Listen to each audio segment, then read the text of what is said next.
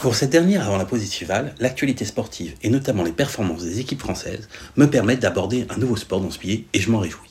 Oui, parce que le triathlon, c'est lui dont il s'agit, m'a toujours fait rêver et je n'imagine pas être ici le seul dans cette épreuve physique intense qui cumule natation, cyclisme et course à pied en une seule discipline est un fantasme pour toute l'athlète, même ceux en herbe comme moi.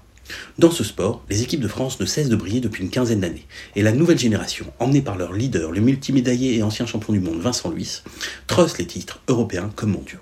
Ce week-end avait lieu la cinquième des sept étapes qui composent les championnats du monde organisés par la Fédération internationale. Il faut savoir que trois formats existent en compétition le format M qui correspond à l'épreuve olympique, soit 1500 mètres de natation, 40 km de cyclisme et 10 km de course à pied, le format S, sprint, soit 750 mètres de natation, 20 km de cyclisme et 5 km de course à pied, et enfin des courses en relais mixtes, 4, euh, hommes, 4 femmes.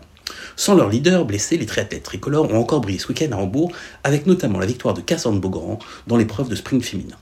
Au classement général, on retrouve deux Français dans le top 10 chez les hommes et trois chez les femmes. Par équipe mixte, la France est troisième derrière les Américains et les Canadiens. Pourtant, à la Fédération française, on ne se satisfait pas de cette position, la France ayant notamment remporté les quatre dernières Coups du Monde par équipe mixte. Oui, cela peut surprendre nos auditeurs, mais la France est un grand pays de triathlètes. La fédération, dirigée par l'excellent Cédric Goss, ne cesse de voir ses effectifs augmenter et compte actuellement plus de 60 000 licenciés, dont près d'un tiers de femmes. Les raisons de ce succès, alors que la France était terra incognita dans la discipline il y a 40 ans? J'en vois trois principalement.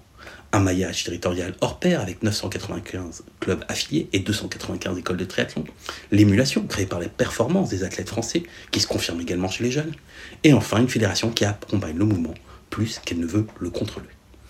Avant les Jeux de Paris, que cela soit sur place ou devant nos écrans, nous pourrons profiter à la fin du mois d'août, juste avant nos retrouvailles, de l'épreuve test organisée sur le parcours utilisé pour les Jeux, avec un départ pour Alexandre III du 17 au 20 août pour être précis.